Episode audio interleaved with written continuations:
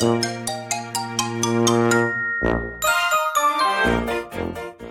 はようございます。たかしです。仕事始めに読んでおきたい厳選ニュースをブルームバーグからお届けします。一つ目のニュースです。82.5億ドル。アメリカ Amazon.com は82億5000万ドル、日本円にして約1兆1400万円規模の記載を実施しました。事情に詳しい関係者が匿名を条件に語ったところによれば、記載は5本立ての無担保優先債。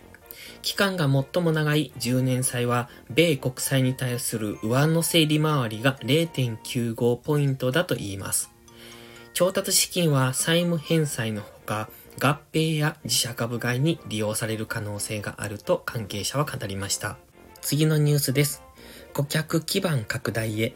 ロイヤルバンクオブカナダは AHSBC ホールディングスのカナダ部門を現金135億カナダドル、日本円で約1兆3800億円で買収することで合意しました。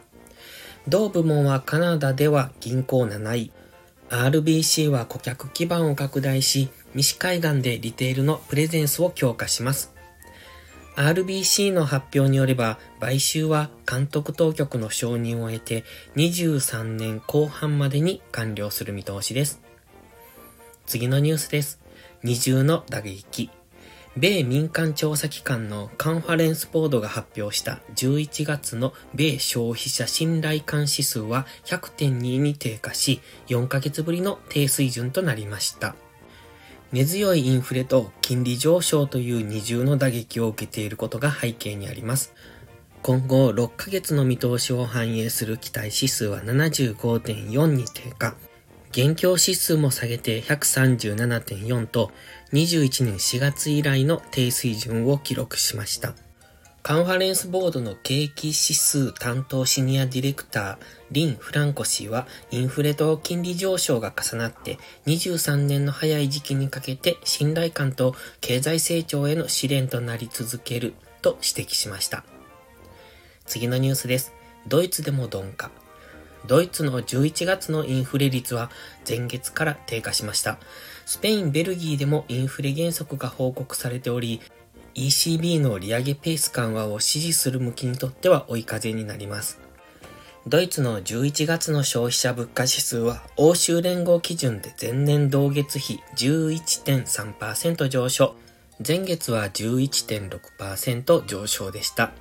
エネルギー価格などが伸び鈍化の背景にあります。最後のニュースです。ロンドンからミラノへ。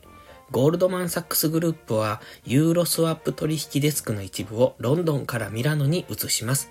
英国の EU 離脱に対応した配置転換が続いている形です。ゴールドマンは欧州大陸の各オフィスを拡充させるため人員の配置転換を行っていると事情に詳しい関係者が語りました。移動は来年の早い時期になる公算が大きく、ゴールドマンは現地での採用も進めると関係者の2人が述べました。